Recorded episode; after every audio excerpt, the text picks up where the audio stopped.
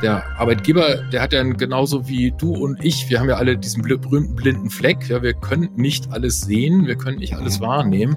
Und wenn ein Geschäftsführer sich nur auf seine Abteilungsleiter verlässt, was die ihm zurückmelden, dann werden die wahrscheinlich auch schon äh, nicht ein objektives Bild ihrer Abteilungsrealität an den Geschäftsführer zurückmelden. Und der Betriebsrat ist derjenige, der dann, wenn man ihm das erlaubt, derjenige, der am wenigsten mit Sorgen einen Anteil zurückmelden kann, der dann einem Arbeitgeber oder einer HR-Abteilung ein vollständiges Realitätsbild erlaubt. Personalwelten. Der Podcast mit Nicolas Burgs.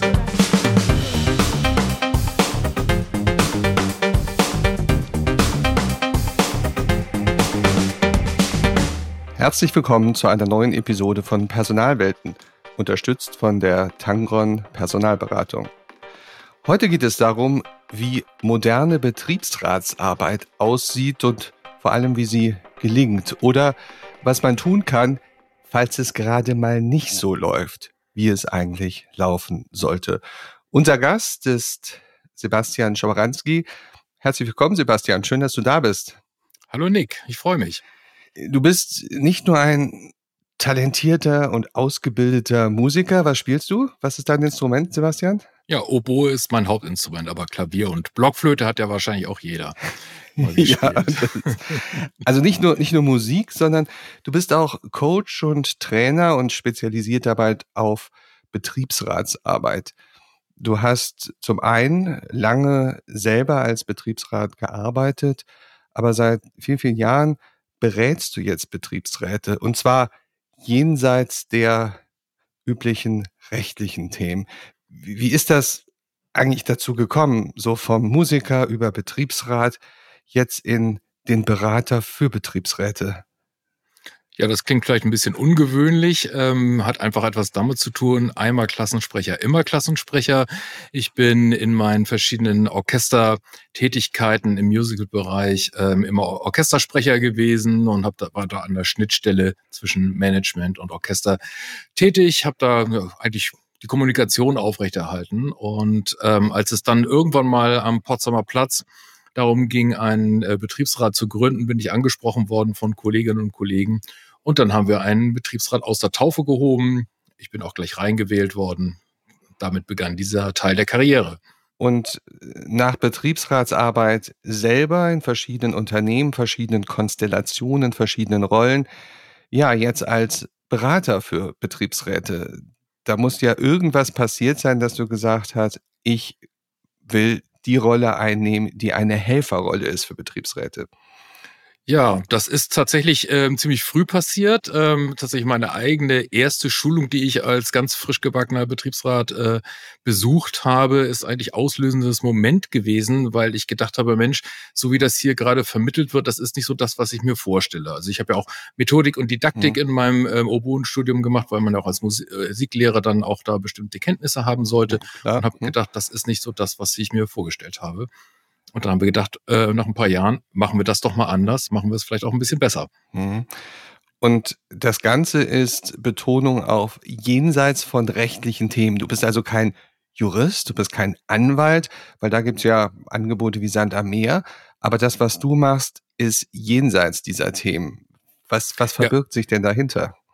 Also wir machen das äh, meistens im Zweierteam. Ähm, das heißt, äh, ein Anwalt äh, Fachanwalt idealerweise für Arbeitsrecht mit Schwerpunkt Betriebsverfassungsrecht ähm, ist dann mit dabei. Und dann haben wir in unserem Team dann noch weitere Leute, die vor allen Dingen natürlich einen betriebsrätlichen Hintergrund haben. Und ähm, wir wollen halt, weil wir sagen, wir brauchen beide Welten. Wir brauchen also einerseits das Rechtliche, aber auch das, äh, das was Kommunikation, Konfliktmanagement und Team und solche Sachen anbetrifft. Diesen Anteil äh, würde, bilde ich dann schwerpunktmäßig ab. Macht das andere natürlich auch mit, klar, aus der eigenen Erfahrung und so weiter, das ist klar. Aber mein Schwerpunkt ist tatsächlich dann eher so das, was man unter Soft Skills groß und ganz versteht. Okay, machen wir es mal konkret. Ich habe vor ein paar Tagen gerade mit jemandem gesprochen, ähm, der in einer Unternehmung ähm, nach viel hin und her und vielen hoch und runter und Betriebsratsgründung und doch nicht und Versuch des Verhinderns einer Betriebsratgründung durch das Unternehmen.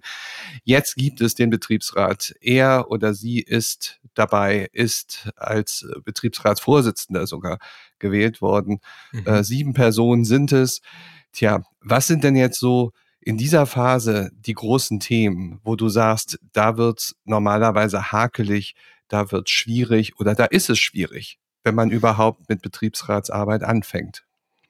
Wenn man ganz frisch gewählt ist, ähm, das ist ja so, dass ähm, ja das Betriebsverfassungsgesetz da so ein bisschen eine, eine, eine Fehlkonstruktion aus meiner Sicht aufweist, weil einerseits soll man effizient arbeiten ähm, mit dem Arbeitgeber gemeinsam Lösungen erarbeiten und äh, ist aber durch eine Wahl zusammengewürfelt worden. Und da sagt er auch, der Gesetzgeber soll aus allen Bereichen, aus allen äh, Abteilungen des Unternehmens idealerweise äh, Vertretung dann auch im Betriebsrat äh, da sein.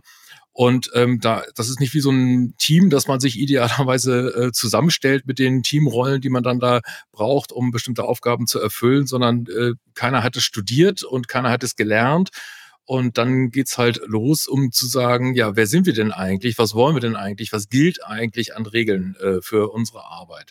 Und insofern kümmert man sich dann traditionell erstmal um die ganzen rechtlichen Geschichten. Ja, das ist ein Schulungsbereich von, also man klassischerweise heißt es dann Betriebsverfassungsrecht eins bis drei. Das sind so in der Regel vier, fünftägige äh, Schulungen jeweils und dann kommt noch ein Arbeitsrecht eins bis drei dann da drauf, auch jeweils so lang und dann hat man so das Grundrüstzeug äh, ähm, sich erarbeitet, damit man weiß, wie man da ungefähr handeln kann. Und ähm, darüber wird dann manchmal ein bisschen vergessen zu überlegen, so ähm, haben wir denn überhaupt ein gemeinsames Ziel? Haben wir denn auch vielleicht Werte, die wir miteinander teilen? Weil hm, also wir werden regelmäßig in unseren Seminaren am Anfang gefragt, ja, wie geht eigentlich Betriebsratsarbeit? Das ist das, was die Leute von uns erwarten. Und dann müssen wir sagen, äh, das wissen wir doch gar nicht. Ja, und dann gibt es aber so einen komischen Moment bei den Teilnehmern, weil sie denken, wo bin ich denn jetzt hier? Und, äh, äh, und dann müssen wir sagen, ja, äh, wir kennen nur den Rahmen, in dem äh, Betriebsratstätigkeit tatsächlich stattfindet. Und wie ihr das ausfüllt, da gibt's ganz, ganz viele Möglichkeiten und das ist eure Entscheidung. Und dabei kann man Ihnen sehr gut helfen, weil ähm, jeder hat so seine, seine Vorannahmen darüber, Glaubenssätze, wie das zu laufen hat. Ja, manchmal kommen die auch aus unterschiedlichsten tradierten Lagern. Ja, manche sind, fühlen sich eher der, der Arbeitnehmerbewegung nahe, andere fühlen sich eher dem Arbeitgeber nahe. Also das ist also sehr stark äh, äh, heterogen, was dann da an, an, an Vorstellungen in diesem Betriebsrat sich ja versammelt. Und das gilt es auch erstmal zu klären. Ja, was, was, wie machst du denn das? Da hast du so einen bunt zusammengewürfelten Haufen, äh, natürlich gewählt, alle passioniert engagiert mit sehr unterschiedlichen Agenden, die sie haben.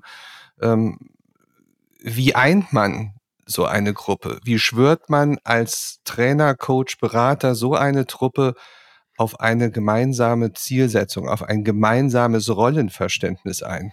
Meistens, also wenn ich dann gerufen werde und gefragt werde, nicht alle kommen auf die Idee, das schon am Anfang zu machen, idealerweise natürlich. Ähm, manchmal passiert es halt auch später. Dann, ähm, ich arbeite gerne nach der themenzentrierten Interaktion äh, nach Ruth Cohn. Und ähm, das klingt jetzt fürchterlich kompliziert. Erklär das mal jemandem, ja. der jetzt nicht in diesem Personalbereich ist. Was, was ist das? Ist das ein bestimmtes Kochrezept, eine bestimmte Vorgehensweise in dieser ja. ähm, Coaching-Welt? ein, ein, ein, ein Rezept, so eine Vorgehensweise, ja, kann man fast schon sagen, finde ich so charmant, weil es quasi wie so ein Dreiklang, als Musiker freue ich mich natürlich, wenn ich solche Sachen erlebe, quasi wie so ein Dreiklang aufgebaut ist und ähm, ich finde es äh, sehr schlüssig und, und auch sehr stimmig und auch gut funktionierend, weil äh, sie geht davon aus, dass eben ähm, ein gut funktionierendes Team aus, Team aus äh, drei Elementen besteht. Einmal aus dem der Einzelpersonen, ja, dem, der, die, die da aus denen, die einzelnen Elemente sozusagen, aus denen sich das Team zusammensetzt, dann die Gruppe als solche und dann die Aufgabe, mit der sich äh, das Team äh, zu beschäftigen hat. Und da drum herum geht's dann quasi als viertes Element noch, sozusagen die sogenannten Globe, das sind die Umgebungsbedingungen, ähm, das, also der Bereich oder das System, in dem dann ein Betriebsrat äh, unterwegs mhm. ist. Und ich finde es wichtig, dass man von der, vom Einzel, von der Einzelperson ausgeht, ja, dass das, äh, weil jeder darf sich da drin auch quasi äh, verwirklichen. Und wenn man das nicht weiß, was der andere für Vorstellungen hat, dann stochert man im Leeren rum und führt unglaublich lange Diskussionen. Deswegen muss erstmal mit der Einzelperson gearbeitet werden als erstes. Und äh, du hast ja nun schon verschiedene Betriebsräte begleiten dürfen. Was sind denn so ein, zwei klassische Konstellationen oder Zielsetzungen, die dann Ergebnis einer solchen Findungsphase sind? Gib uns da mal hm. konkrete Beispiele, was da rauskommen kann.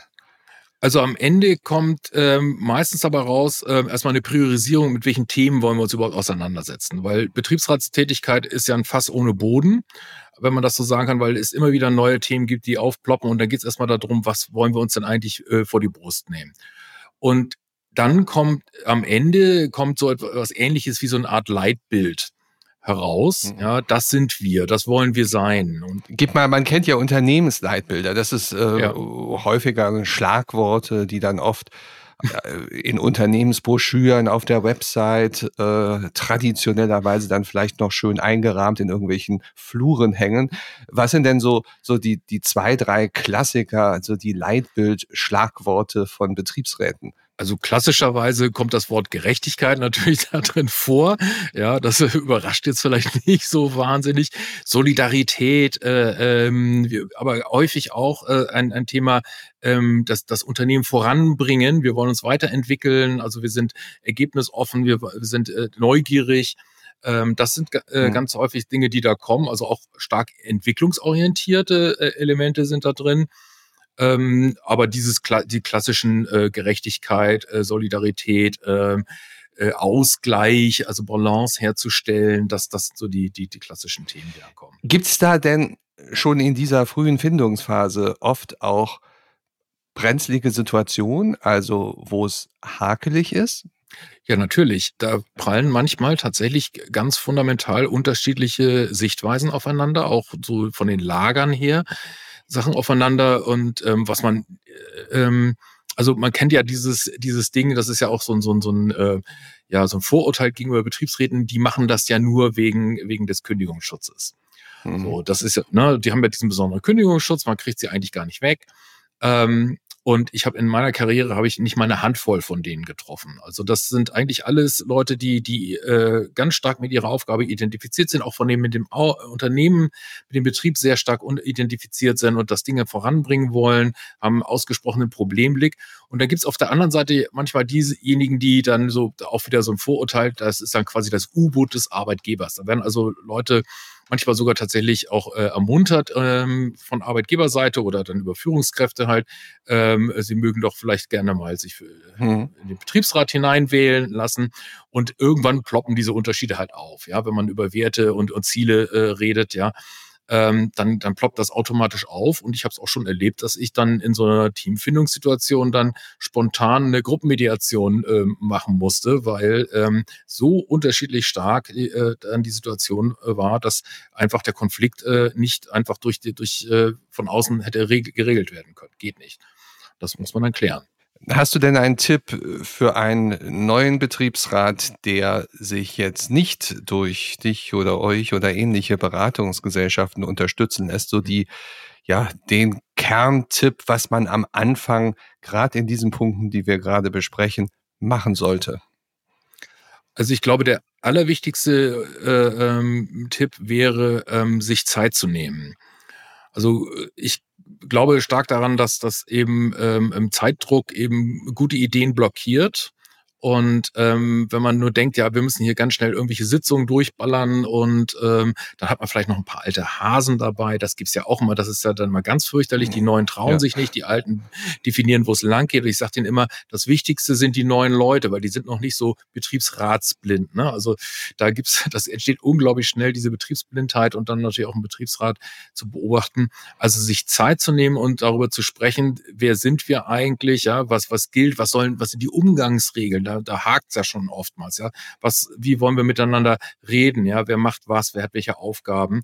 Und sich dafür ausreichend Zeit zu nehmen, eben außerhalb der normalen Tagesordnungsagenda, die ich äh, äh ohnehin abarbeiten muss, ähm, dann nochmal zu überlegen, da, also mindestens einmal im Vierteljahr, wenn nicht gar einmal im Monat, sich da äh, für zwei, drei Stunden mal hinzusetzen und zu fragen, wo stehen wir eigentlich? Sind wir noch auf Kurs? Ähm, wo müssen wir eventuell nachregulieren? Ein ganz spannendes Thema ist ja immer ähm, die äh, Zusammenarbeit oder das Zusammenspiel oder die Rollenverteilungen zwischen Betriebsräten und dem HR-Team, der Personalabteilung, die oft das Unternehmen ähm, vertreten. Also quasi die andere Seite. Ähm, vielleicht hast du da mal erstmal einen Tipp in Richtung Betriebsräte, wie man sozusagen dieses Zusammenspiel für sich sinnvollerweise und produktiverweise begreifen und interpretieren soll. Ich glaube, ähm, wenn man, wenn man HR sozusagen als, als eine, eine, eine Schlüssel Abteilung verstehen möchte, als eine Stabstelle verstehen möchte, das was nicht in jedem Unternehmen da ist, dann kann man auch verstehen, dass das äh, hier, wenn man das auch so begreift, dass, dass dann auch das Thema Personalentwicklung, Unternehmensentwicklung, Organisationsentwicklung dann da schon ganz nahe ist. Und das ist ja das, was Betriebsräte auch gerne wollen. Das ist ja Veränderungsarbeit im besten Sinne des Wortes. Und, ähm, und ich habe jetzt ganz viele äh, in HR kennengelernt, also gerade am vergangenen Freitag haben wir einen solchen Workshop gemacht zwischen äh, HR und, und, und einem Gesamtbetriebsrat tatsächlich.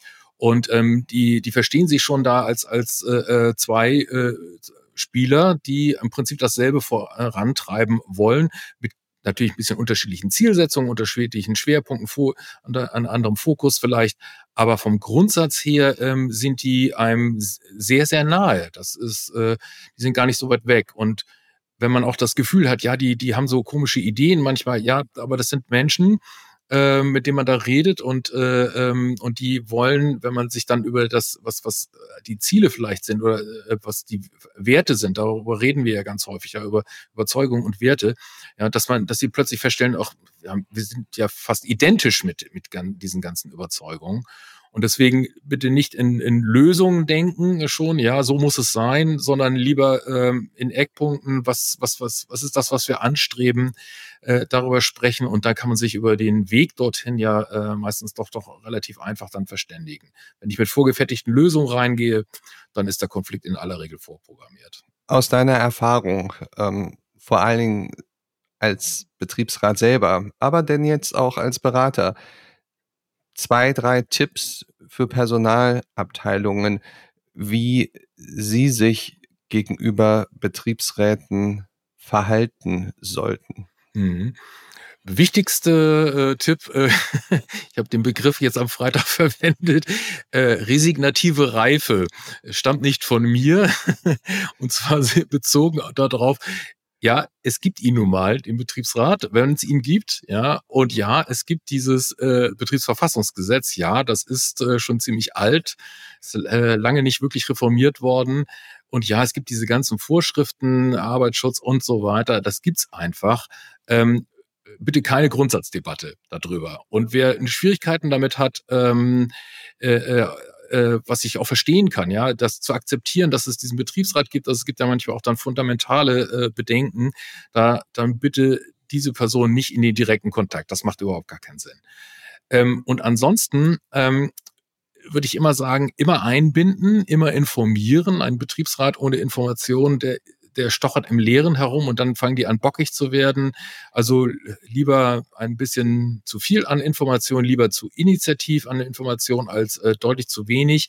Ähm, und das vielleicht auch verstehen als, ähm, als ein Feedback-Organ, weil ähm, der, der, der, der Arbeitgeber, der hat ja genauso wie du und ich, wir haben ja alle diesen berühmten blinden Fleck, ja, wir können nicht alles sehen, wir können nicht alles mhm. wahrnehmen. Und wenn ein Geschäftsführer sich nur auf seine Abteilungsleiter verlässt, was die ihm zurückmelden, dann werden die wahrscheinlich auch schon äh, nicht ein objektives Bild ihrer Abteilungsrealität an den Geschäftsführer zurückmelden. Und der Betriebsrat ist derjenige, der dann, wenn man ihm das erlaubt, derjenige, der am wenigsten mit Sorgen einen Anteil zurückmelden kann, der dann einem Arbeitgeber oder einer HR-Abteilung ein vollständiges Realitätsbild erlaubt. Und das würde ich nicht wegschenken, ehrlich gesagt, weil ansonsten ist es ja, ist ja Unternehmensführung Blindflug. Ja, man weiß mhm. ja gar nicht, gar nicht, was so los ist. Wir haben jetzt viel gesprochen über Betriebsräte, die sich finden, die sich neu aufstellen, die starten. Nun hat man oder wird man wahrscheinlich oft gerufen, wenn eine Situation vollkommen verfahren ist. Also ein etablierter Betriebsrat mit richtig ähm, erfahrenen Haudegen in der Sache und äh, immer wieder gewählt schon und aber auch auf der Unternehmensseite äh, beherzte HR Persönlichkeiten, die sozusagen das Ganze über mehrere Jahre schon begleitet haben und das Ganze ist dermaßen ineinander verkeilt, verfahren, äh, konfrontativ, also alles das, was man sich nicht so wünscht. Hast du einen Trick, wie man so eine Situation zumindest beginnen kann aufzulösen? Ich denke, was wichtig ist, ist ähm, ein, ein gewisser Mut. Und zwar der Mut, das anzusprechen, was, also den, den rosa Elefanten im Raum, ja, den, den muss man einfach ansprechen. Oftmals wird das, wird der Konflikt ausgetragen, ohne dass man ihn tatsächlich äh, äh, thematisiert als, als eigentlich, eigentliches Problem, ähm, wie, da, wie das miteinander äh, äh sich darstellt. Ähm,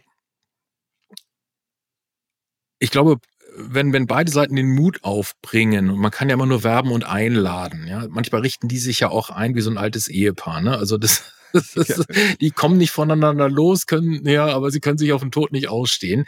Ja, und, und das ist dann wie so ein, wie so ein Konflikt-Junkie, äh, die, die, die, die wollen ihren Konflikt pflegen geradezu. Ja, also ich merke das auch immer wieder, dass dann auch das, das Aufgeben von bestimmten Überzeugungen und, und, und Vorurteilen über den anderen, das, das, das ist äh, so hartnäckig und, und dann damit auch schwer. Ähm, aber wer, wer, wer schafft, sich ergebnisoffen auf so einen Prozess einzulassen und man da werben und einladen?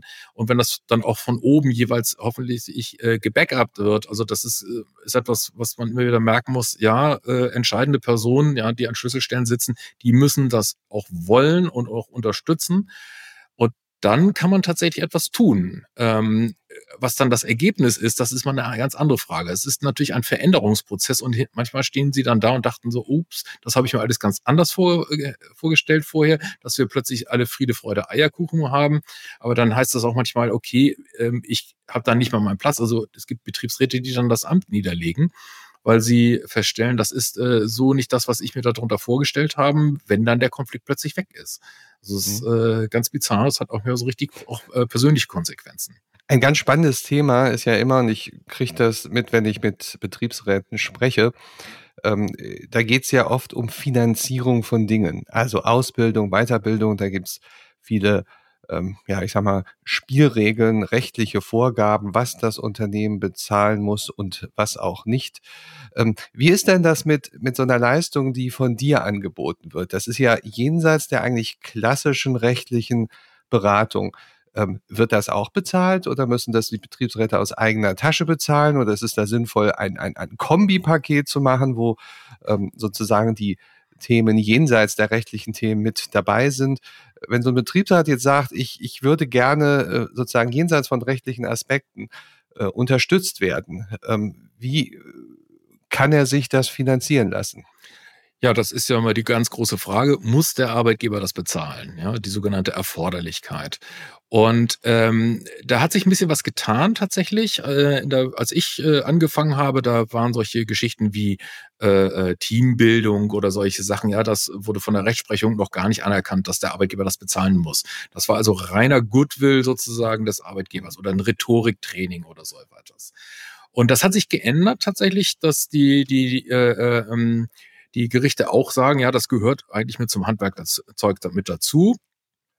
Ähm, allerdings ähm, ist es im weitesten Sinne, wenn man das wirklich dann auch speziell machen möchte, ja, okay, wir machen jetzt ein Retreat äh, ähm, oder äh, ich mache jetzt ein Einzelcoaching als, als Vorsitzender oder Stellvertreter, ähm, dann äh, ist es oftmals äh, Goodwill letzten Endes des Arbeitgebers, wenn er, wenn er sagt, ja, äh, ich bezahle das ganze Ding.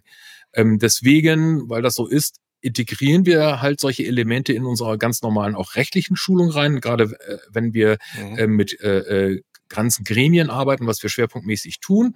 Tatsächlich, weil das auch, weil dann kann man auch manchmal Entwicklungen beobachten und das länger begleiten. Dann weiß man, okay, was ist denn jetzt bei dem nächsten Rechtsthema offiziell dann, äh, dann auch noch äh, für die Gruppe ganz wichtig. Und das integrieren wir auch immer mit äh, hinein so dass die dann auch ein bisschen äh, da Klar Klarheit finden für sich äh, individuell und als Gruppe, wo geht's denn dahin?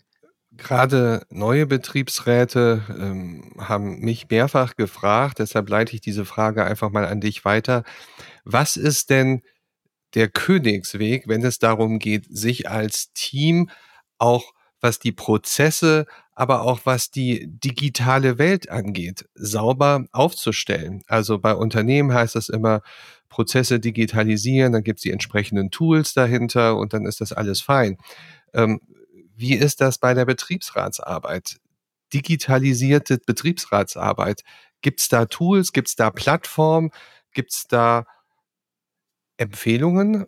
Oder ist das noch ein Bereich, der relativ jung ist und dass sich da noch kein Standard entwickelt hat?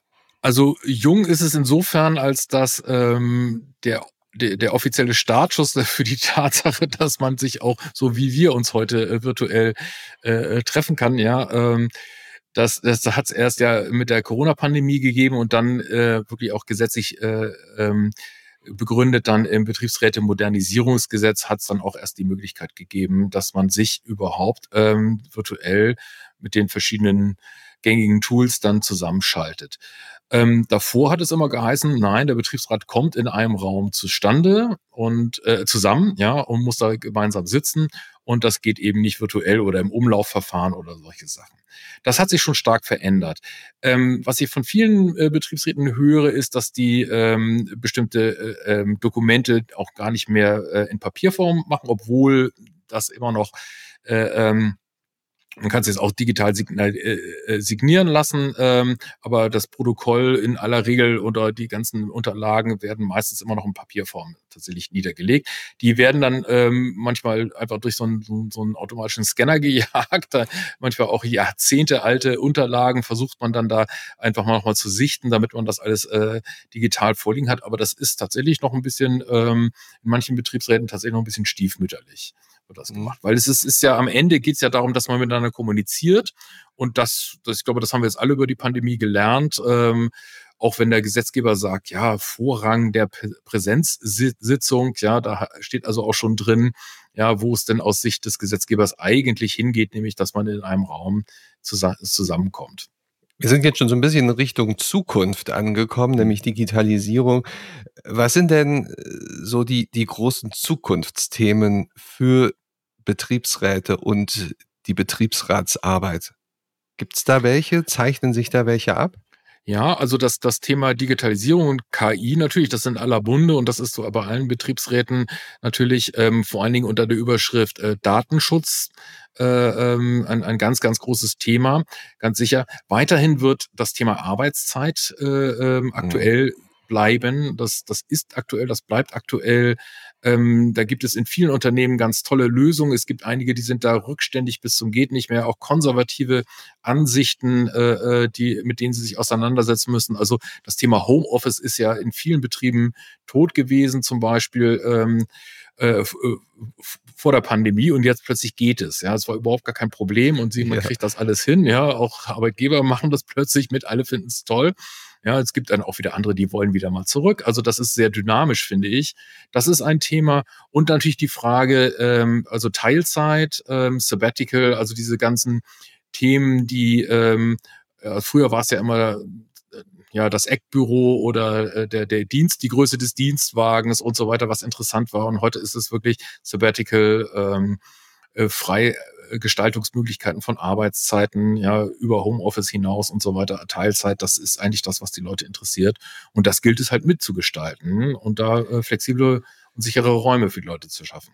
Wenn du so mit den Betriebsräten arbeitest, gibt es ein Thema oder einen Themenbereich, der dir manchmal etwas Sorge bereitet in diesen Zeiten? Also was ich, was ich schwierig finde, ist, ähm, wenn ähm, Betriebsräte glauben, ähm, sie müssten also besonders unternehmerisch denken. Sage ich mal ganz provokativ.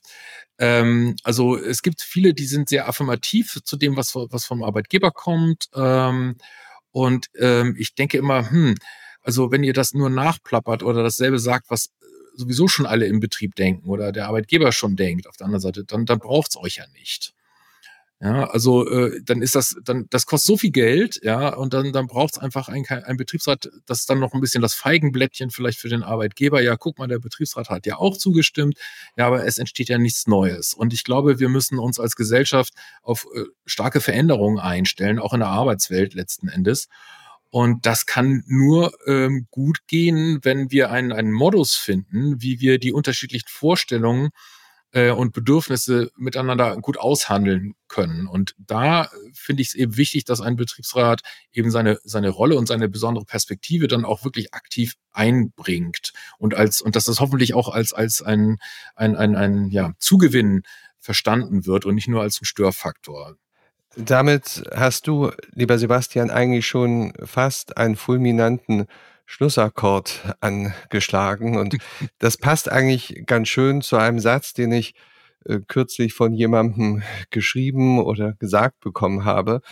Der hat nämlich gesagt, gute Betriebsratsarbeit funktioniert wie ein Orchester, weil kontinuierliche Übung, vielleicht auch unterstützt durch äh, solche Persönlichkeiten wie dich, also weil kontinuierliche Übung und das Engagement jedes Einzelnen zum Erfolg des Ganzen beitragen.